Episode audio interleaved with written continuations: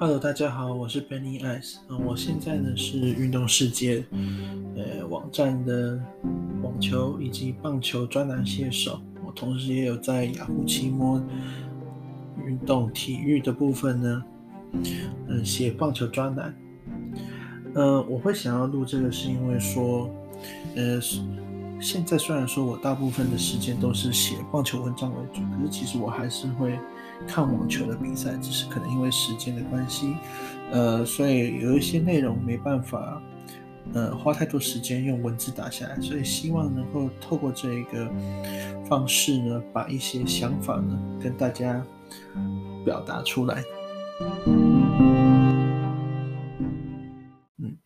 那今天的内容呢，主要会谈到的就是包括，呃，刚结束的蒙地卡罗大师赛的冠军斯蒂法诺斯切帕斯，呃，以及呃，在蒙地卡罗出师不利的 Novak Djokovic，还有最近呃，现在 Indian Wells 还有 Miami 表现呃很出色的 Carlos Alcaraz，还有新科球后 Iga Swiatek。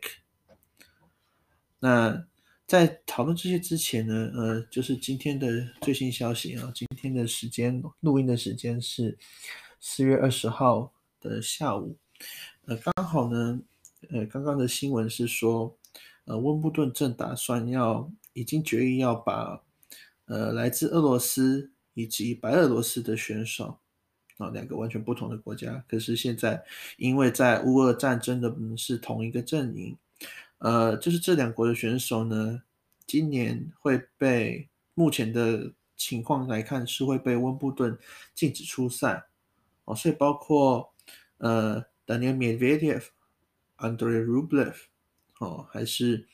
呃，Daria Kasatkina 或者是 Anastasia Pavlyuchenkova 这些选手，甚至还有就是白俄罗斯的两位女将 Arina Sabalenka 还有 Victoria Azarenka 这些人呢，也都会。可能因此而没办法出现在呃全英网草地网球俱乐部来参赛。那当然，这种东西有时候也没办法，因为嗯、呃，这种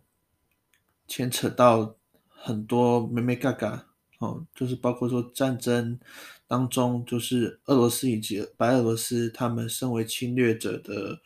是的身份，还有就是以及他们现在在乌克兰呃所做的一些事情这样子。那当然，我们可以在这边讨论，就是说你把 Medvedev 禁赛了以后，呃，Putin 他会不会呃就就此罢休？看来是不太可能。那只不过可能对这些组织，对像温布顿呃这个这个机构来讲。他可能会觉得是说，他必须要某种程度的表达一个立场。那只不过很可惜的就是，呃，这些选手就成为了牺牲品。呃，这些俄罗斯的选手还有白俄罗斯的选手，其实也，他们有一些，包括像之前 Rublev，他就有在比赛后就曾经在摄影机上面写下说，呃，不要再打仗的的字眼。但是，呃，这种东西。有时候也没办法。OK，那现在我们就来谈谈蒙地卡罗的事情。那在刚结束的蒙地卡罗的大师赛当中呢，是由希腊的呃 Titsipas 夺冠。那他是在决赛打败了来自西班牙的 Alejandro Davidovich Fokina。那其实如果我们看过去这一两年的比赛呢，我们就会发现说 Titsipas 大概是除了呃，健康时候的 Rafael Nadal 还有 Novak Djokovic 以外，呃，大概是这是这个世界上在红土战力最好的球员之一哈。那为什么会这样？是因为说，呃 t i s i p a s 他的他的脚步，他在红土脚步非常的流畅，无论是滑步还是说他前后左右的移动都很很很很轻松，然后也不会。很消耗他的那个身体，这样子。那这样说，他的击球啊，他的正拍还有他的反拍都有很大的上旋。那他正拍是比较有攻击性的，所以他在呃正拍的时候，你会发现说他他无论是在对角还是直线，他的攻击力都非常的好。那反拍相对之下，他的反拍比较像是呃用来防守或者是延续 rally 用的球，所以他通常比较不太会去用反拍做进攻。但是他的反拍就是上旋很够，所以他的反拍常常就是落点，特别是在红土上会非常的深。只不过有一点，就是因为 t i t i p a s 他在红土的时候，他为什么表现会相对于他在草地或硬地那么的出色，就在于说，他其中一个第一个是他在回发球的时候，他现在还呃在。就挥拍的时候，还是会有动作比较偏大的部分，所以一个动作偏大的人，他如果在回发的时候，如果是在硬地上面对就是比较呃发球比较快或者比较强的选手的时候，他会比较吃力。可是到了红土，因为红土本身就是在弹跳以及球速是稍就是比较慢的，所以通常发球者的球在红土会被就是在威力的部分会被抵消很多，而这时候对自己表示就是。比较有利的情况，那这个部分呢，我们也可以就是从一些数据来看。所以，比如说，Tsitsipas 的自己本身在在回发的赢球的部分，像二发的回发赢球率，如果是去年的话，若是在所有的场地，它是平均下来它是五十一点二趴的赢球率，可是到了红土，它是五十四点四趴，而且五十四点四趴还是全部的选手当中的第十名，而他自己在发球的部分，他自己的在发球部分，他在发球之后，他可以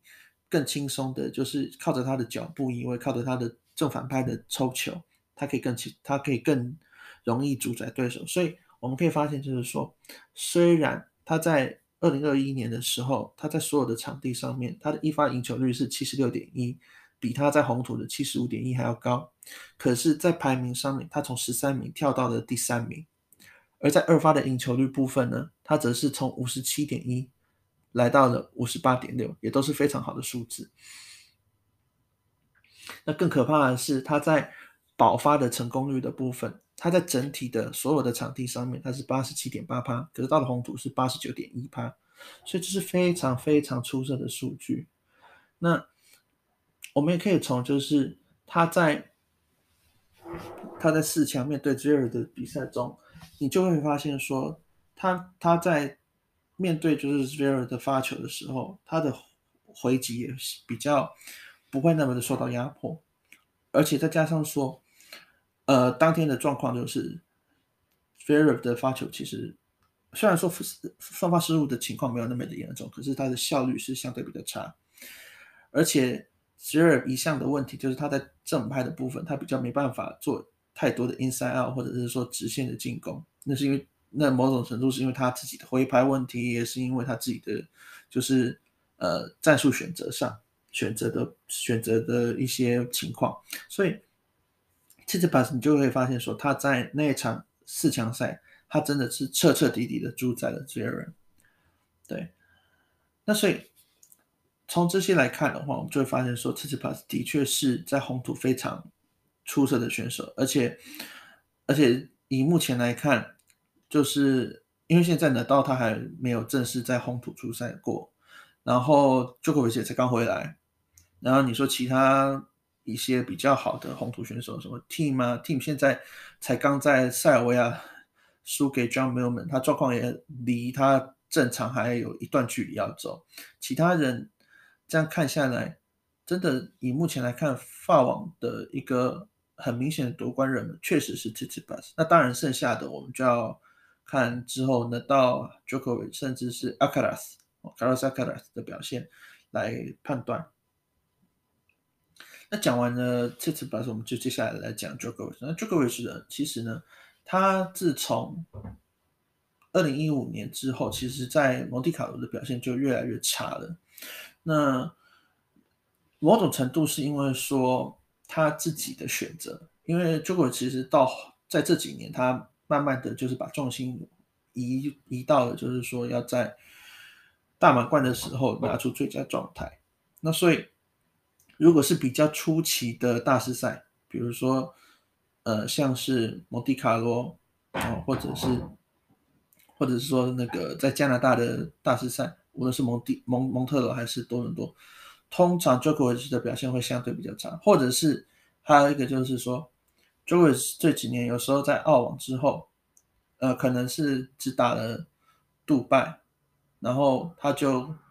中间都没有去做特别的备战，然后就去就去美国的阳光双赛。可是你就会发现说，他这几年在阳光双赛，无论是 Indian Wells 还是 Miami，都表现的比较没那么的理想了。那这都是跟他的他自己本身的呃行程规划有关系。那只不过今年呢，还有一点就是因为说。因为他今年年初因为疫苗的纠纷，所以他没有去打澳网。他整年到现在，他他是到之前在去杜拜的时候，他才正式比赛，然后最近又才在蒙地卡罗又在比赛这样子。所以这整个过程呢，是等于你可以说的是他的备战状况是非常的不理想的。那这也可以从他跟 Davidovich Fokina 的比赛就看得出来，他完完全没有抵抗力。他的发球状况也不好，他的击球状况也不稳定，然后体力的下滑的速度也很快，所以，然后你你要知道，就是说在红土上面对到 Davidovich Fokina，你如果是想要急着去把它解决掉的话，你会遇到很大的麻烦，因为 Davidovich Fokina 是一个速度很快，然后击球也是非常有威力的一个选手，所以，呃，对，所以这所以。Djokovic 的部分的话，我们就是还要再观察他后续的状况，包括说现在他即将要去在塞尔维亚打打比赛这样子。对，那我们在看了塞尔维亚之后，我们再来讨论说是 Djokovic 他之后的状况。而至于 w 是属 kina 呢，他本来就是一位非常令人期待的一个呃，就是新生代，因为他才二十二岁而已。只不过他的一项的问题就是说，他的发球第一个，因为他的身材比较矮小，所以比较没有那么的有压制性以外。他自己本身有时候在场上的一些，呃，就是战术运用或者是就是配球的部分会有点比较随性啊，比较常常会有一些打出一些无厘头的球。那刚好这个礼拜呢，是他表现比较，就是他比较有在用有用用策略去打球这样子。然后你也可以看得出来，就是他面对包括说 Dimitrov 啊、Tsitsipas 啊这些球员，他都有发挥他的。一些天赋，那如果他可以持续这样子进步下去的话，即使他不会是夺冠的热门，他也可能是会呃能够在法网有好表现的选手。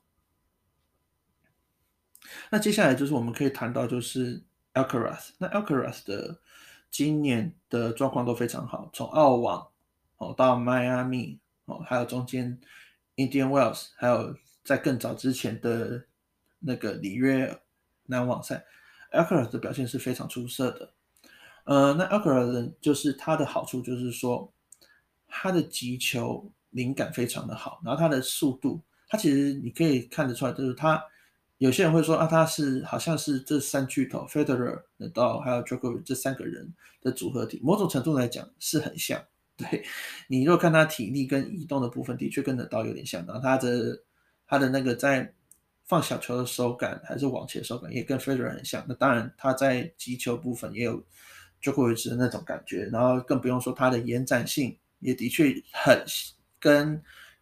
虽然没有像那个 j o k e r 一样那么的那么的夸张，可是也是很不错这样子。那所以以整体的天赋来讲，Alcaraz 的确是现在新生代选手中最令人期待的，而也可以从他今年。哦，有一个网站叫做 Tennis Abstract，它的那个一楼的那个排名呢，Alcaraz 也是排得非常的前面这样子。那 Alcaraz 呢，他其实最擅长的场地呢，就是可以可以看到，就是他最擅长的场地其实是红土哈、哦。就是如果你去看他过去在呃他青少年时期或者是业余的呃，就是的不是业余那个 ITF 的比赛，他的确是红土的表现最好。那当然，他现在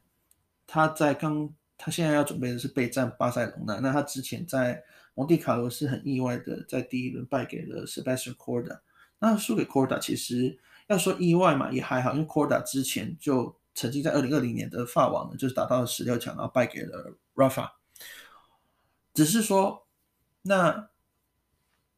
Alcaraz 为什么会有这种表现？有可能是因为他迈阿密打完了以后，他在红土的备战没有还没有到位。那也有可能，那当然还有另外一部分，就是当天的 Corda 真的表现非常的出色，就是无论是发球还是说在底线的抗衡，他都有办法去